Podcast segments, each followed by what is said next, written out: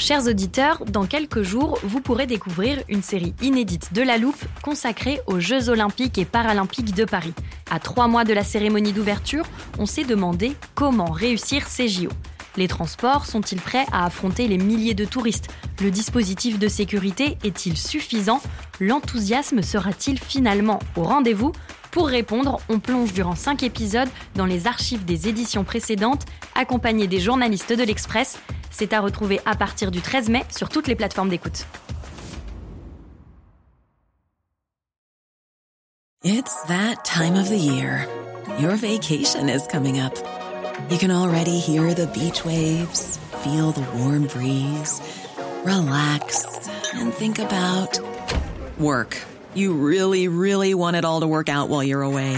Monday.com gives you and the team that peace of mind. When all work is on one platform and everyone's in sync, things just flow wherever you are.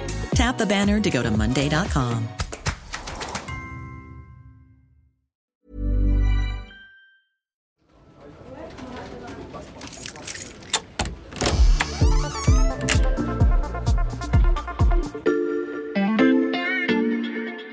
Salut, c'est Margot Lanuzel. Bienvenue dans l'armoire de la loupe. Cette semaine, vous allez tout comprendre sur La rousse de Kiev. Cet état, la rousse de Kiev, L'histoire de la Russe de Kiev. La rousse de Kiev. la, rousse, de Kiev, la rousse de Kiev. On va donc parler histoire dans cette armoire. Et notre professeur du jour s'appelle Clément Dagnès du service Monde de l'Express. Salut Clément. Salut Margot. La rousse de Kiev, donc on dit rousse, mais ça s'écrit russe, R-U-S. Euh, J'imagine que c'est peut-être une traduction de Russie. Alors non, désolé Margot, il faut vraiment faire attention à ne pas dire que la Rousse, c'est la Russie, d'un point de vue historique comme géographique. C'est pour ça que, pour éviter toute confusion, certains historiens préfèrent parler de Ruthénie kievienne. C'est un peu plus compliqué.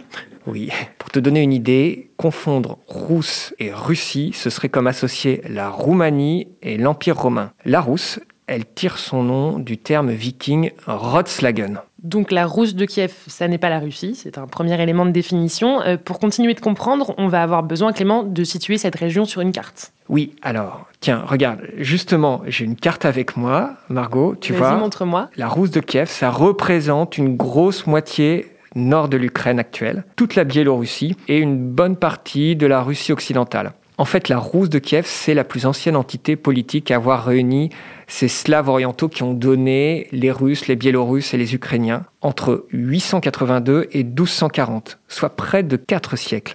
Ce qui rajoute à la confusion, en plus, c'est qu'on utilise la même expression, la rousse de Kiev, pour désigner à la fois l'État et le peuple. Et qui était à l'origine de cette ancienne entité politique? Alors la Rousse de Kiev a été fondée à l'origine par les Varegs, un peuple de guerriers marchands venus de Suède. À la fin du IXe siècle, ils installent une capitale à Kiev, Mhm. une cité slave qu'ils ont prise. Et ces Varegs, ils sont à l'origine de la dynastie qui va régner pendant plusieurs siècles dans la région, les Ryurikides. Mhm. C'est la puissance dominante en Europe orientale. Et son âge d'or, on peut le situer au tournant du millénaire et au XIe siècle, avec l'expansion de la religion orthodoxe et des premiers écrits en langue slave, notamment des codes juridiques. À cela s'ajoutent évidemment des flux commerciaux le long du fleuve Dniepr. Tout cela s'est attesté par un important traité commercial avec l'Empire byzantin. Et pour la petite anecdote, une princesse Ryurikide va devenir reine de France sous le nom d'Anne de Kiev, épouse du roi de France Henri Ier. C'est dire l'importance de cette zone. Euh, Mais tu nous as dit que la rousse de Kiev n'avait duré que jusqu'en 1240. Pourquoi elle a pris fin? Il faut dire que dès le Xe siècle, on a pas mal de conflits de succession. Et puis au XIe siècle, des tribus turques qui viennent d'Asie centrale, en l'occurrence les Koumans, qui vont remporter une victoire contre les Rousses et qui ravagent tout le sud du pays. Ça affaiblit considérablement l'autorité du grand prince de Kiev et la Rousse sombre rapidement dans des conflits internes. Les différentes principautés de cette Rousse deviennent largement autonomes. L'invasion mongole, ensuite, en l'an 1236, fait voler en éclats cette union et Kiev se trouve même rasé en 1240.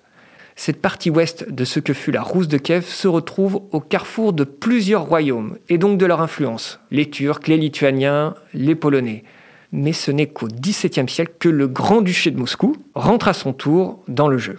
Et si on en parle aujourd'hui, c'est parce que cette rousse de Kiev, elle fait l'objet d'une bataille des récits entre Russes et Ukrainiens. Absolument, sous l'Empire russe, à Moscou, on joue beaucoup sur cette filiation supposée entre la Rousse de Kiev et la Russie. C'est entretenu évidemment par l'homophonie entre Russes et Russes. Mais tout ça aboutit et sert à nier l'identité nationale ukrainienne. C'est ce qu'a récemment fait Vladimir Poutine dans un essai qu'il a baptisé de l'unité historique des Russes et des Ukrainiens. C'est l'idée que les Ukrainiens et les Russes forment un même peuple. Et à l'époque impériale russe, il y a déjà cette idée d'une langue ukrainienne qui ne serait qu'un dialecte du russe. Et l'idée que la véritable religion ukrainienne, c'est la religion orthodoxe, alors qu'il y a plusieurs églises en Ukraine. Tout un projet pour nier l'identité ukrainienne. Pourtant, il faut le rappeler, dans les faits, ces Slaves orientaux ne constituent pas une ethnie ou un peuple, ce sont des tribus différentes, bien qu'elles soient unies politiquement par cette rousse de Kiev. Donc une page d'histoire utilisée par Vladimir Poutine dans le seul but de nier l'identité ukrainienne. Nos auditeurs savent, après avoir écouté notre série, que ce n'est pas la seule. Merci Clément. Merci Margot. Voilà, je peux refermer l'armoire. Maintenant, vous savez exactement expliquer ce qu'est la rousse de Kiev. Et si vous voulez en savoir plus, on vous a préparé une liste d'épisodes de La Loupe et d'articles de l'Express qui traitent du sujet. Les liens sont à retrouver dans le descriptif de ce podcast. Bon week-end, profitez-en pour rattraper les épisodes que vous auriez manqués. Je vous dis à lundi pour passer un nouveau sujet à la loupe.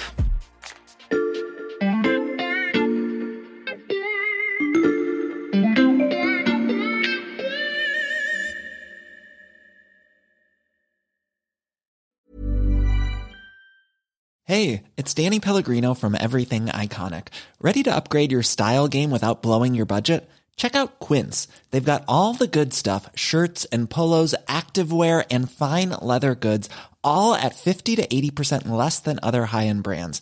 And the best part? They're all about safe, ethical, and responsible manufacturing.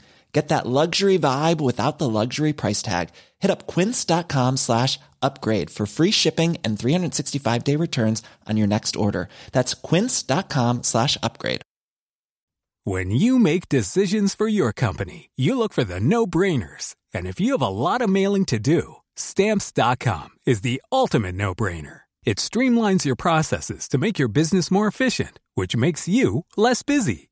Mail checks, invoices, legal documents, and everything you need to keep your business running with stamps.com. Seamlessly connect with every major marketplace and shopping cart. Schedule package pickups and see your cheapest and fastest shipping options from different carriers. With rates up to 89% off USPS and UPS rates. And with the stamps.com mobile app, you can take care of mailing and shipping wherever you are. Make the same no-brainer decision as over 1 million other businesses with stamps.com. Sign up with code program for a 4-week trial plus free postage and a free digital scale. No long-term commitments or contracts.